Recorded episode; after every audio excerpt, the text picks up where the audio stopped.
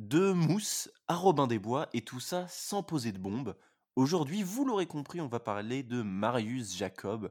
Et pour parler de, de ce personnage, je suis accompagné de, de celui qui a inventé la, la joie de vivre et les chips goût paprika. Euh, bien évidemment, c'est Guillaume. Salut, ça va? Bah écoute, ça va très bien. Euh, fier de savoir que ton invention euh, réjouit toute la population mondiale. Eh bah euh, non, parce que moi-même je les trouve dégueulasses. Voilà, je tenais à voilà, me faire mon mea culpa. Euh, je suis désolé, je ne tenais pas à faire ce qu'on peut considérer comme un crime contre l'humanité quand même quand on a un minimum de, de papilles gustatives. Au même titre que la police, Comics sans MS. Est-ce que tu connaissais euh, Marius Jacob? Absolument pas. Et, et grand mal m'en faisait. Je crois que ça se dit pas, mais on va le dire. Bon, parce qu'il a une vie de, de fou furax.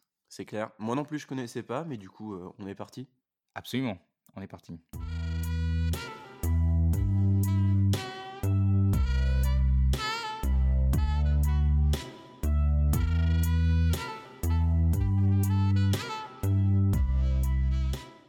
Alexandre Marius Jacob, plus connu euh, sous le nom de Marius Jacob. Alors déjà, quelle idée de lui donner trois prénoms, euh, parce que c'est hyper, hyper. euh, comment on dit Je sais plus. Euh, ça crée la confusion. Il naît le 29 septembre 1879, le même jour que Miguel de Cervantes, euh, l'auteur de ce bon vieux euh, Don, Qui- Don, Quiche- euh, Don Quichotte, Don Quixote pour les, pour les intimes. Il vient, il vient droit au monde. bah, t'as- alors, tu as compris la référence. il vient droit au monde chez, chez la bonne mère, dans la belle ville de, de Marseille, et plus précisément dans le quartier de la Belle de Mai, qui était essentiellement ouvrier au 19e, donc le siècle dans lequel il naît. Il vient lui-même justement de, ce milieu prolétaire. hein, Il n'y a pas d'eau et pas d'électricité dans son appartement, par exemple, donc ça montre qu'ils n'ont pas vraiment de moyens. Son père, il était cuisinier sur des paquebots de, des messageries maritimes. Il a été aussi boulanger et notons qu'il avait fui sa région natale, l'Alsace, au moment où elle est devenue allemande. Sa mère, elle, pour le coup, elle est mineure et elle va être toute sa vie un soutien majeur, mais vraiment majeur, euh, pour, euh, pour Alexandre. Euh, pour vous donner... Oui? Non, mais je tiens à dire que elle est mineure, ce sera un soutien majeur. Voilà. euh, écoute, on est, on est tout le temps en- dans le rebondissement, dans les vannes, ça, Voilà. ça, ça fuse. Non, mais moi, ça me. Ouais, ouais, c'est. Je comprends, mais en même temps, il est de 22h42, je commence à flasher. Euh, quelques points de repère. Cette période, c'est. Alors, ça n'a rien à voir, je vous préviens, mais c'est intéressant. Cette période, c'est aussi les, les débuts, certes avancés, mais débuts quand même, de la Troisième République qui a à peine 9 ans, euh, disons 4 de manière officielle. Alors, je vais pas forcément me risquer vraiment à une vulgarisation de la Troisième République, mais je peux quand même tenter d'en parler dans les grandes lignes. Euh, déjà, ce qu'on peut dire, Bah, dans les grandes lignes, parce que t'es pété en Sciences Po. Ouais, déjà, il faut dire qu'elle est proclamée, après la capture de de Napoléon III par les Prussiens, ce même Napoléon qui avait mis fin à à la l'ancienne République, donc c'est assez marrant. Heu, 2 point en 1860 moi je trouve ça très marrant, d'accord? Non, mais laisse le temps aux gens de se reprendre. Voilà, c'était un marrant. Donc, coup, euh, allez, on passe à autre chose. Heu, 2 eh, point, en un coup. ouais. 75, donc 1800 toujours, sont votées des lois constitutionnelles. Alors attention, pas une nouvelle constitution, parce que ça fait souvent débat, mais des lois constitutionnelles. Alors, ça, c'est c'est marrant ou pas? Parce que j'arrive pas à situer par rapport au premier Alors truc. ça, c'est marrant, mais moins marrant que le premier truc. D'accord. Je, je- si tu veux, j'établis une échelle du, du rire et je te préviens à chaque fois. On, va, on, on se dit de 0 à 10 Bah, de zéro à De 0 à Boudère? Bah pff, écoute, c'est parfait. Tant qu'à faire. C'est c'est encore mieux. Euh, donc ces lois constitutionnelles, en fait, elles vont mettre en place tout simplement la, la séparation des pouvoirs. C'est un peu ces lois qui initient de manière officielle euh, la séparation qui déjà été discutée depuis un petit moment maintenant. C'est aussi, troisième point, un temps de progrès social pour l'école notamment, avec les lois Jules Ferry, pour la liberté de la presse, par exemple, la liberté même en général, ou encore pour les conditions de vie des ouvriers. Voilà, je m'arrête là. On revient à notre ami Marius, qui, à ce moment-là, va rentrer dans la marine. Alors, exactement, parce qu'il faut savoir que jeune, Marius, n'était pas forcément un mauvais élève, hein, mais une fois son certificat d'études en poche, à vers 11-12 ans, du coup, il va euh, suivre un peu les rêves, euh, les ambitions de grand large de son père, il va s'engager comme mousse, euh, comme mousse dans, la, marine. pardon. Alors, il sera aussi sûrement influencé par ses lectures, parce que ça, ça reviendra, et c'était un grand lecture de Jules Verne notamment, et d'Alexandre Dumas, euh, un, copain euh, Alexandre. Enfin bref, dès 12 ans, il va passer de bateau en bateau, il va en faire 8 au total et il verra au cours de ses services, que ce soit la haute société, pourquoi tu me fais des signes Parce bizarres? qu'en fait, j'ai j'aimerais faire une intervention. Ouais. je t'entends sur Messenger comme nous sommes en double appel et oui, nous faisons un duplex vidéo et audio et tu n'as pas coupé ton micro. Donc je Ah t'entends autant 2 pour moi, fois. mais alors mais je coupe maintenant et je pense qu'on reprend, mais grâce à la magie du montage, les auditeurs ne s'en rendront pas tellement compte.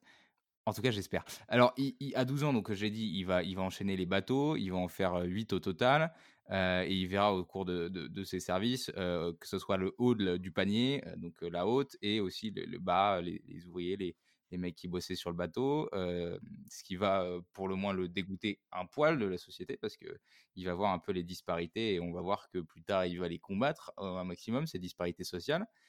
Toujours est-il qu'un jour, il va arriver à Sydney, alors, on sait pas exactement à quel âge et qu'à ce moment-là, il va déserter, heu et il va donner un bref temps dans la piraterie d'abord, puis il va être aussi dégoûté des pratiques qu'il va y trouver, heu heu, notamment l'assassinat, massif d'équipage qui, moi, m'aurait chauffé plus qu'autre chose. Je comprends pas que ça le J'aurais dégoûte, adoré ce Pirates des Caraïbes et sauter de corde en corde. Ouais, alors le problème, c'est que je crois qu'il ne savait pas nager, et que du coup, fallait pas se chier et être bon en acromanche. Ce qui n'est pas ton cas parce que tu as été refoulé du du bleu, Oui on s'en souvient tous. Résultat des courses, après son passage en mer, Marius se dit qu'au final, bah, c'est peut-être pas trop trop son truc, l'eau, et il va retourner à la, chez la bonne mère, pour la, la, bonne Marseille, en 1880.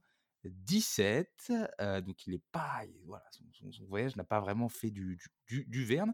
Et à son retour, il va retrouver une Marseille qui, qui, qui renaît par la gauche et il va trouver un, milieu qu'on appelle anarchiste libertaire. Ouais, exactement. Donc on n'est on est pas que tout, tout, le vieux port, tout, tout la bonne mer, tu l'as dit. Et alors déjà, première chose, Alexandre, il va se faire arrêter en arrivant à Marseille. Arrêter pourquoi? Heu, pour sa désertion. Ça va pas durer longtemps, ça va être une histoire de de quelque temps, mais ce qu'il faut retenir, c'est qu'à partir de ce moment-là, il va arrêter définitivement la marine malgré, heu, ses rêves de devenir un jour, heu, capitaine au long cours. Capitaine au long cours, en gros, c'était ceux qui faisaient des des longs voyages, hein. C'est assez facile à deviner. Dans sa ville, il va commencer à fréquenter des milieux anarchistes, tu l'as dit. Il va recevoir notamment l'enseignement d'un anarchiste par pardon, l'enseignement anarchiste par un jeune homme qui est sous la tutelle de son propre père et qui va l'initier aux écrits révolutionnaires avec des auteurs comme, heu, Kropotkin Kropotkin et heu, Malatesta. Il va l'emmener aussi à des conférences, heu, libertaires. Donc pendant cette période, il va faire aussi la rencontre de Rose, avec qui il va décider de vivre. C'est sa 1re femme. Lui qui mène désormais une vie de militant anarchiste dans une Marseille qui ne l'est, heu, pas moins puisqu'il y a énormément de mouvements qui naissent, heu, partout dans la France, enfin de petits embryons d'anarchisme et Marseille ne fait pas exception.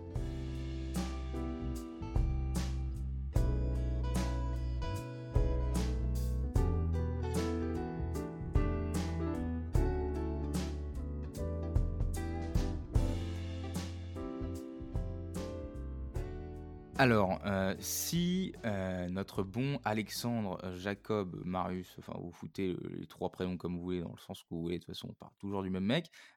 Si ce personnage-là, arrive à accéder à des milieux, libertaires et anarchistes, c'est parce que les questions de lutte des classes et de prolétariat, bah, à l'époque, dans la Marseille dans laquelle il revient, dans la France dans laquelle il revient, bah, c'est vraiment, à l'ordre du jour et pour cause, on est en pleine Belle Époque.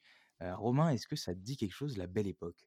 Ouais, ça me dit quelque chose, autant que les années folles pour Joséphine Baker me disaient quelque chose, c'est-à-dire pas grand-chose finalement, mis à part le nom et peut-être du progrès. Voilà, donc si donc si vous êtes comme Romain, heu, c'est-à-dire, souple, heu, mais au-delà de ça, si vous êtes, comme Romain, c'est-à-dire que vous avez une culture générale, douteuse, et bah, au mot mot, heu, la Belle Époque, vous vous êtes sûrement fait: «Ah putain!» je je sais plus, et moi, c'est exactement ce que je me suis fait. Alors si vous êtes encore un peu plus balèze que moi, vous êtes sûrement dit: «Ah mais ouais, il y a pas une histoire de progrès?» et si et si, vous auriez raison parce que quand, Marius naît, donc en 1879, heu, c'est juste le début de cette, belle cette belle époque qui commence en 1880 et qui va finir avec, le le début de la 1re guerre mondiale, donc 1914 pour les plus grands losers d'entre vous. Et cette belle époque, c'est avant tout ou aussi une époque de progrès. Alors progrès qui soit social, économique, technologique et politique. Pourquoi le progrès? Parce que, bah, entre 80 et et 14 et ben, il y aura quand même presque 4 décennies de paix en Europe et que ça, c'est quand même fandard et ça aide vachement le progrès. Alors, liste non exhaustive d'exemples que nous, nous à laquelle on enfin bref, je sais pas comment le dire ce mot, mais pose-moi la question que, heu, hein, hein, et Guillaume, quels sont les les apports du progrès de la Belle Époque dans notre société? alors à ça, je répondrais, hem, la radioactivité et les T-max. Heu, voilà. Donc si une période vous apporte à la fois la radioactivité et un 0 à 100 en 3 secondes 6, heu, vous direz: «Bah, eh, c'est la belle époque ou quoi?» et c'est sûrement ce qu'ont se sont dit, les historiens. Mais il ne faut pas oublier que la belle époque, c'est aussi, comment dire? Un un voilà, une inégalité économique, au sommet, en fait. Parce que c'est un bordel total.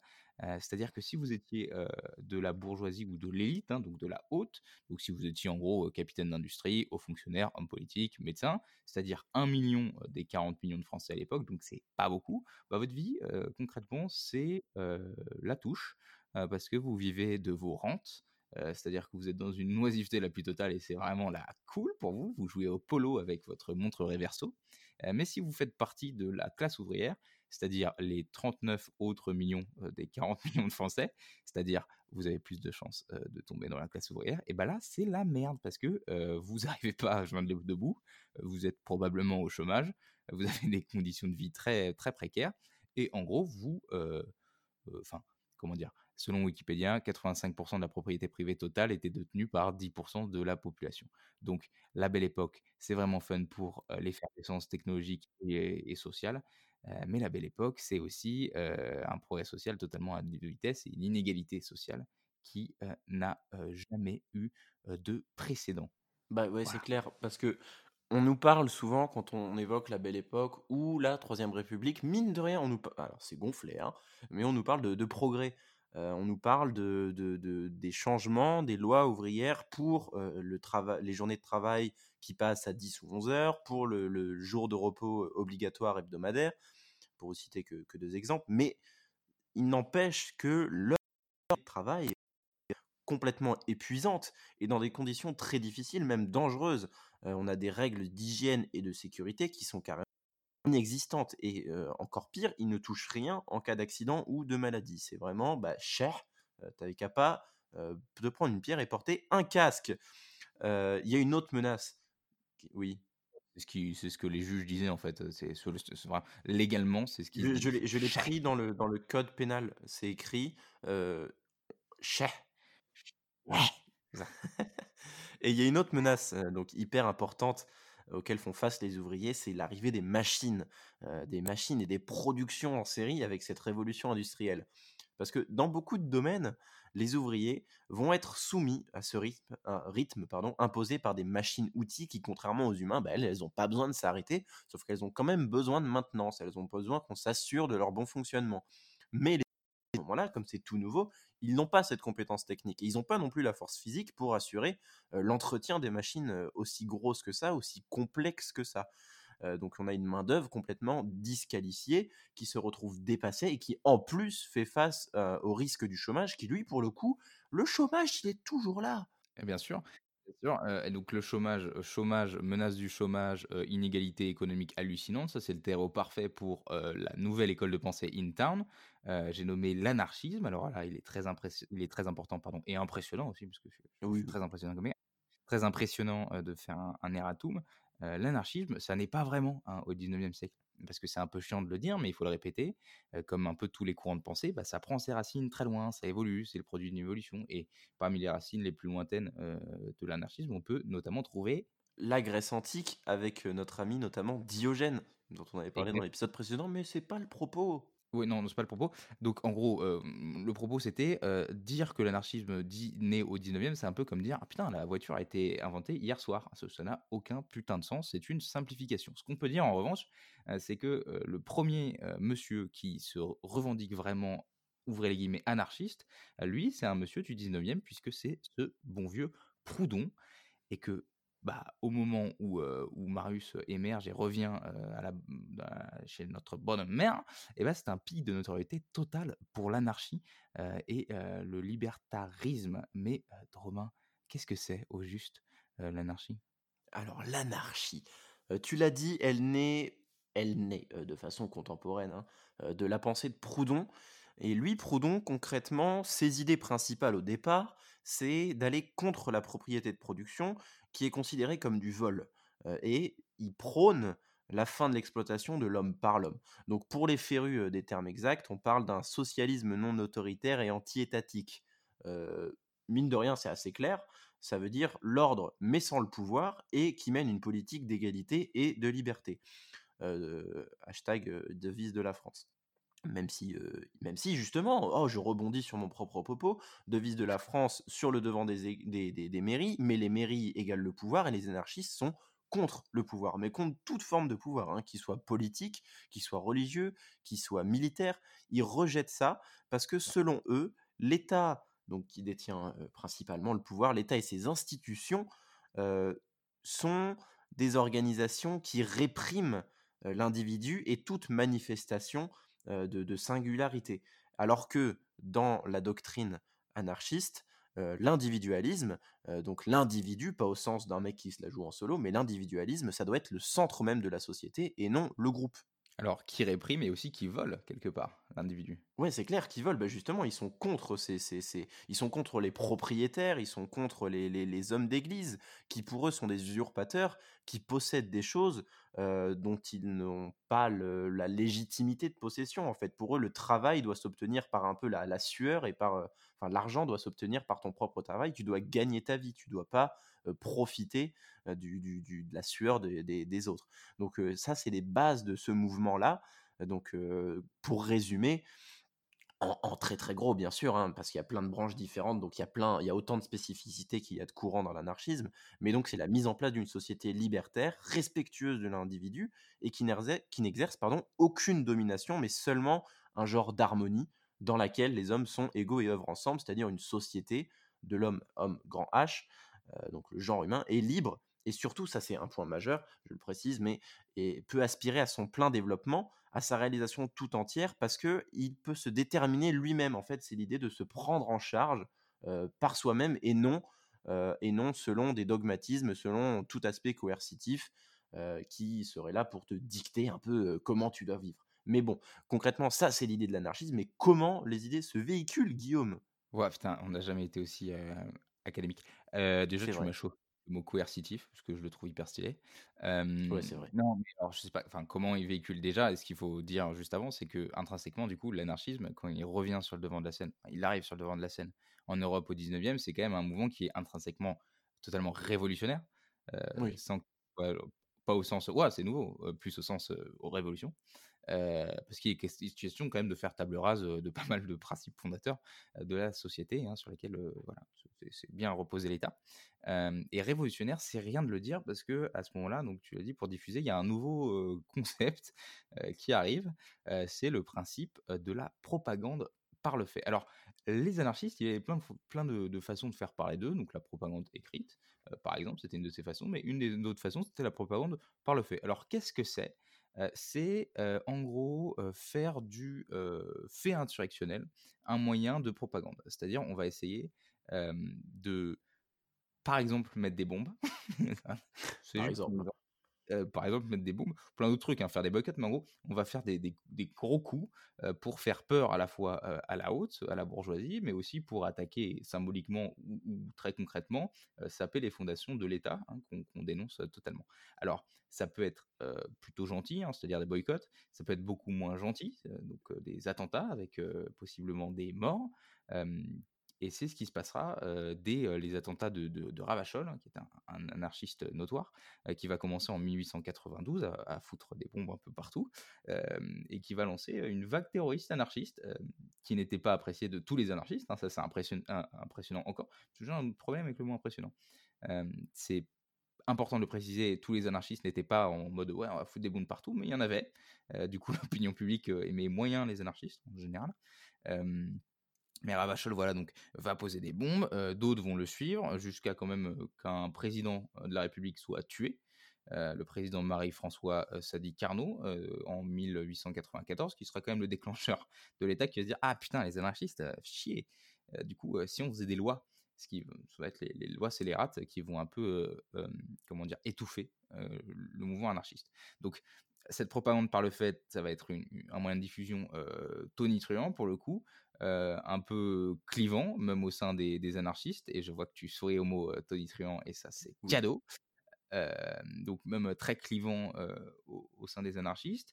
mais tout ce qu'on peut dire, en gros, pour résumer, c'est que Marius, quand il revient à Marseille, bah, il arrive dans, une ville et dans une France, plus large échelle, qui est vraiment socialement déséquilibrée. et qui sort à peine de cette vague justement d'attentats anarchistes. donc lui, euh, qui est un peu un non-violent, enfin qui est un peu, pas totalement non-violent, mais il est contre cette violence. Euh, il va pas aller du côté euh, propagande par le fait parce qu'il a pas trop envie de foutre des bombes partout. il va se diriger vers, comment dire, une branche de l'anarchisme qui est un peu plus pisse et qui s'appelle l'illégalisme.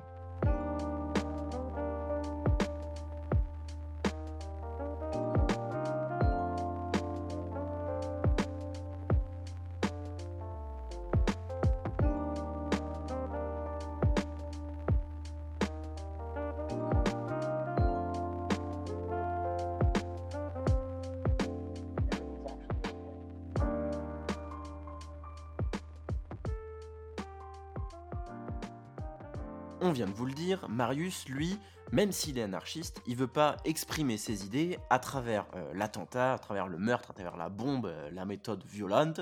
Euh, on le rappelle, hein, il avait quitté les, pirates parce qu'il trouvait ça trop violent, donc on l'a capté. Lui, c'est plus un, petit bisounours, quoique. Et du coup, il, pas tellement. il va aller vers la, dans la branche de l'anarchisme qui s'appelle l'illégalisme, tu l'avais dit. En gros, c'est quoi l'illégalisme? Ça consiste à prôner euh, le banditisme révolutionnaire comme mode de vie en marge de la société. Euh, l'idée, en gros, c'est que pour s'opposer au système et, au pouvoir, lutter aussi contre les injustices, sans tout faire péter, bah, qu'est-ce qu'on fait? On fait du cambriolage et on vole. Euh, alors attention, on vole pas n'importe qui, seulement ceux qu'on considère comme des, enfin qu'on considère qu'ils considèrent. Attention, je suis pas anarchiste, les gars. c'est pas le moment d'exprimer. Voilà, là, on la tient, on la tient, la, blague Boudère, Elle est là. bon, oui, je vote à droite, d'accord? Là, c'est Boudère, là. C'est Boudère sur les Là, c'était Boudère, putain, je suis fier.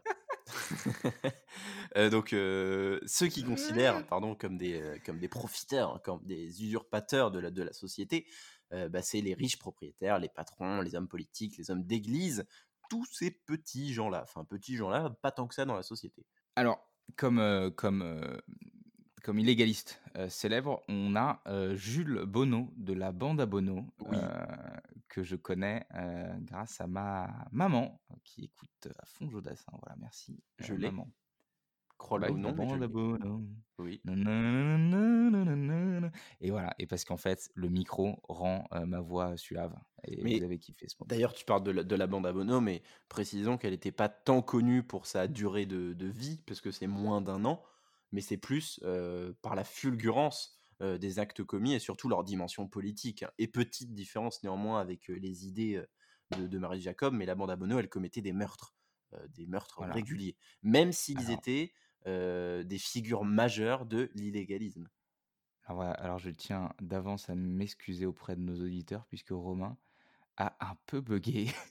oh Et ça fait beaucoup de parties qu'on se bat contre son ordinateur qui a à peu près ça devient, ça devient un vrai fléau. oui. Euh, Mais à ce stade, j'en ai marre. Alors on continue. bah du coup, du coup, tu vas nous parler de Marius. Ah pardon, c'est parce que là t'as parlé, tu t'es carrément C'est infernal. Alors, dis, oui, chers auditeurs, vous vivez le, le, quotidien de touche à tous et en fait on fait 20 prises par partie. c'est horrible. Tu, tu, voulais que je parle moi parce que parce qu'on m'entend, c'est ça? Bah, En fait, c'était ma solution de repli. J'aurais pu parler pendant 20 minutes, mais là, c'est plus le moment. Donc vas-y, parle-nous de Marius qui, qui, est, je prends... à Marseille. Donc voilà, donc quid de Marius, puisque ça fait un petit moment qu'on n'a pas parlé de Marius. Donc Marius, euh, il est de retour euh, à Marseille, a commencé le, le, fricotage avec les milieux anarchistes, et donc il va se laisser euh, séduire par l'illégalisme. donc il va très rapidement commettre ses petits premiers délits, donc qui sont très mineurs au début. Hein. donc par exemple, on a des petits coups mignons, genre mettre des boules puantes dans des églises. donc c'est nul à chier. Ah oui, c'est vraiment éclaté. Hein c'est pourri. tu vas pas aller bien loin avec l'anarchisme avec ça. Voilà, c'est pas comme ça qu'on renverse l'Église. Non. Quoi, je pense. que, Après, je le... Quoique. Oui, peut-être. mais bon, plus il va militer, plus il va taper dans du gros poisson et très rapidement, donc logiquement hein, aussi, il va vite être connu des services de police puisqu'en 97, il va, enfin donc trois ans après les lois scélérates, il va être repéré et ficha dès ses 18 ans. Mmh. Voilà. Ficha décès 18 ans, il va avoir une première peine de, prison dans la foulée, parce que, alors, on ne sait pas trop, c'est les, pistes. Là, Romain, il a une autre source, mais ah, comme Romain bug, c'est con, on va pas l'entendre. Je vais juste dire ma source. Ça se fait pas. Franchement, ça se fait pas. Ah, quoi? Ah non, on l'a pas entendu. C'est faux. Method acting. Method acting. Euh, oui, bref, il va avoir une, une peine de 6 mois parce que parce que on a retrouvé une bombe à son domicile bombe qui avait été placée par un de ses amis, qui en fait était un indique de la police à la bleusaille. Et moi, dans ma euh, source, c'est juste qu'il y a un copain qui lui avait prêté un manuel sur comment fabriquer une bombe. Et apparemment, c'était un motif suffisant pour arrêter quelqu'un. Eh bah, et on m'a entendu. Euh, ouais, mais t'as un poil. oh putain. non, mais t'inquiète, t'inquiète serre les dents, serre les dents. donc, donc on, se dit, ah, fichage, on s'en fout un peu. Bah non, on s'en fout pas, parce que même quand Marius, il essayait de trouver des, boulots honnêtes, la police intercédait auprès de ses patrons. Et comme c'était un nanar et qu'on aimait pas les nanars, et ben il disait, ah, virez-le, virez-le, virez-le. Donc ça, ça a peut-être un peu poussé Marius à continuer dans la dérobe, dans la bandit, dans la bandite vie. Et ce qu'il va faire. Et on se retrouve le 31 mars 1899 je vais vous raconter une petite histoire. à ce moment-là, enfin, 31 mars 1899, il y, a, un commissaire de police et deux inspecteurs qui se présentent chez un commissionnaire au Mont Piété de Marseille et ils l'accusent de recel. voilà, ils l'accusent de recel et donc ils vont l'arrêter, faire le l'inventaire pendant trois heures de ce qu'il a. Le mec est genre non non c'est pas moi c'est pas moi. ils sont genre ah putain si oh con c'est toi. mais en fait c'est acting. Ouais, c'est un peu, mais c'est un peu mesquin. Enfin bref, ils vont donc faire l'inventaire de tout, récolter tous les biens parce que Russell, tu connais, tu connais bébé, et, et en fait se tirer avec parce qu'en fait c'était pas des flics, c'était bah, c'était c'était Jacob, hein, c'était c'était Marius, c'était Alexandre, c'était trois fois et des copains. Et donc en fait ils, vont ils vont se tirer avec, non sans avoir d'abord amené le mec au palais de justice.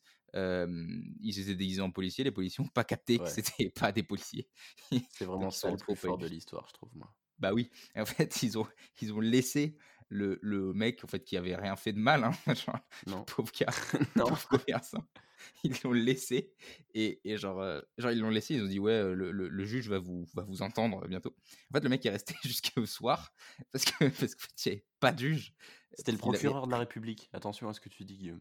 Ouais, je suis pas très calé, mais oui, parce qu'en fait, il avait rien fait de mal. Donc en fait, il était sur un pont.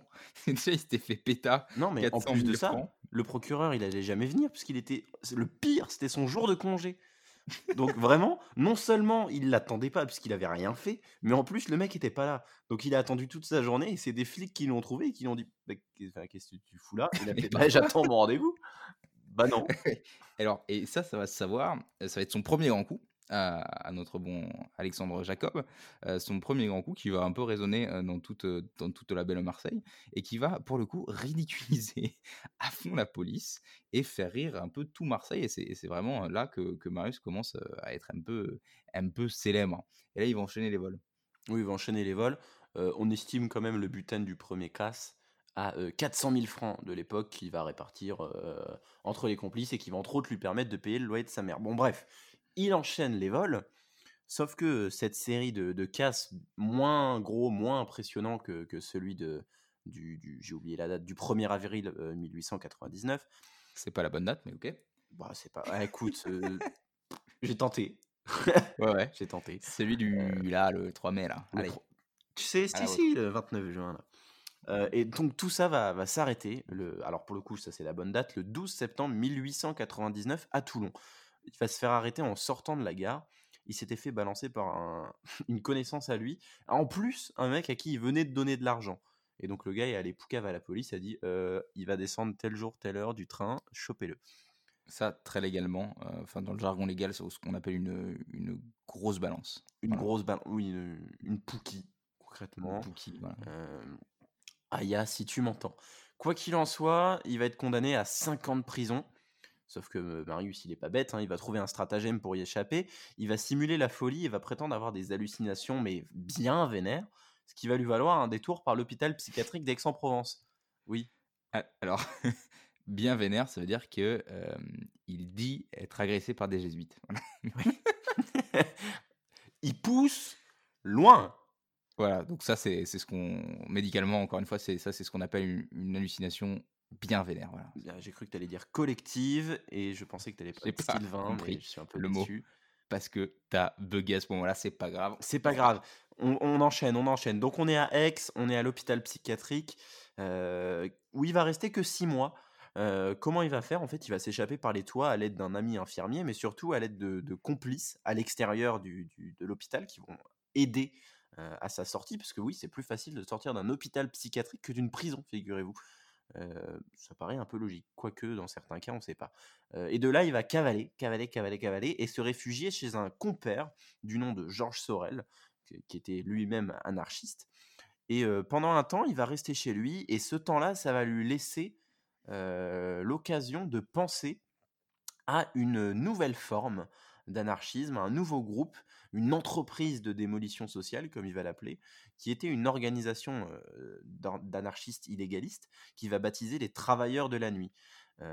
Alors, il va s'installer à, Montpellier et c'est là qu'il va réellement penser concrètement ce nouveau groupe qui va voir le jour sous le nom donc de Travailleurs de la Nuit.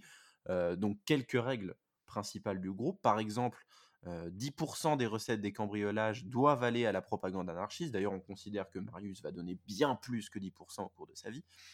Euh, ensuite, interdiction du meurtre sauf en cas de légitime défense. Et enfin, jamais d'expédition chez ceux qui font œuvre utile à la société, donc seulement euh, ceux dont on parlait tout à l'heure, donc les parasites et les exploiteurs. Voilà, donc euh, tu l'as dit, euh, je sais pas si on t'avait bien entendu, mais euh, il condamne euh, le, meurtre, hein, ça c'est important. Donc pas de bombe, euh, un peu rabat-joie, mais pas de bombe. Euh, et travailleur de la nuit, c'est pas anodin parce que euh, le vol, euh, ce qu'on appellera, on en parlera plus tard, mais la reprise individuelle, ça c'était vraiment vu comme un travail pour eux puisque c'était une espèce de restitution des biens. Voilà, donc avec, avec les travailleurs de la nuit, se met en place un véritable terrorisme de la dérobe, parce qu'ils vont être à minima 40 euh, membres. Euh, c'est un peu difficile de tenir les comptes parce que bah, vous vous doutez bien qu'ils avaient des sobriquets hein, pour pas se faire cramer. Euh, mais euh, ouais, avec ces travailleurs de la nuit, bah, il, va mettre en place une dérobe à grande échelle et voler plein de trucs dans tous les sens, quoi.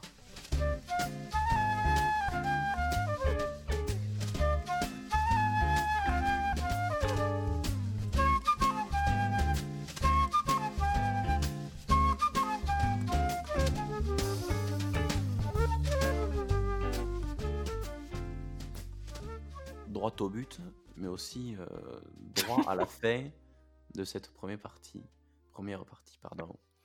Euh, je, sens Guillaume euh, sous le choc de cette comparaison, mais il n'empêche que nous avons terminé cette première partie sur la vie d'Alexandre Marius Jacob. On espère que ça vous aura plu. Euh, Guillaume, est-ce que ça t'a plu? Bah ouais, rien que pour, ce, rien que pour ce- cette petite voix toute fébrile et si féminine, quitte pas. Ouais. Mais c'est un peu Ouais. ça, mon côté touchant, euh, qui te plaît finalement. C'est pour ça qu'on Ouais, n'en parlons pas. n'en parlons pas. Euh, Est-ce qu'on a des réseaux sociaux, Guillaume? Euh, ouais, ouais, ouais, ouais. Et on a même la syllabe que t'as pas dite à cause du bug, donc c'était O. Et, euh, et oui, on a des réseaux sociaux, on en a plein, euh, mais il faut, faut surtout aller sur l'Insta parce que parce que c'est ce que font les Jones, apparemment. Apparemment. Mais surtout, surtout, surtout, euh, car vous l'avez compris, nous avons repris le rythme et surtout nous avons pris une résolution, c'est-à-dire que les compères, même s'ils nous répondent pas, ben on parle d'eux quand même parce que euh, parce qu'il y en a marre. Donc Guillaume, quel est le compère du jour? Alors, le compère du jour, c'est un podcast qui s'appelle En Tong au pied de l'Himalaya, qu'on n'a même pas contacté en fait. Non, là pour le coup, on n'a même pas fait l'effort. non, mais qu'on aime bien. Euh, ça parle d'un sujet super intéressant. Ça parle. En fait, c'est une mère, la mère du, petit Ismaël, qui a 8 ans et qui a été diagnostiqué, à qui on a diagnostiqué un TSA, donc ça veut dire trouble du spectre autistique.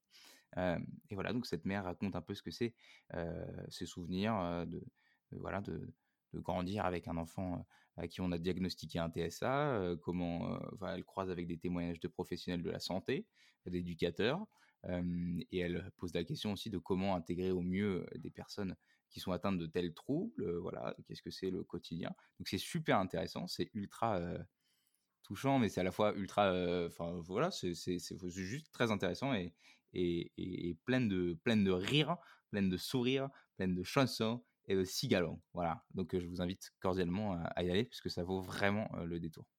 eh, ben, eh bien, merci Guillaume. Donc, fin de cette première partie. Et la semaine prochaine, on va se retrouver avec Marius, mais surtout avec sa classe, avec la classe de Marius. Ciao. Ah bah ciao.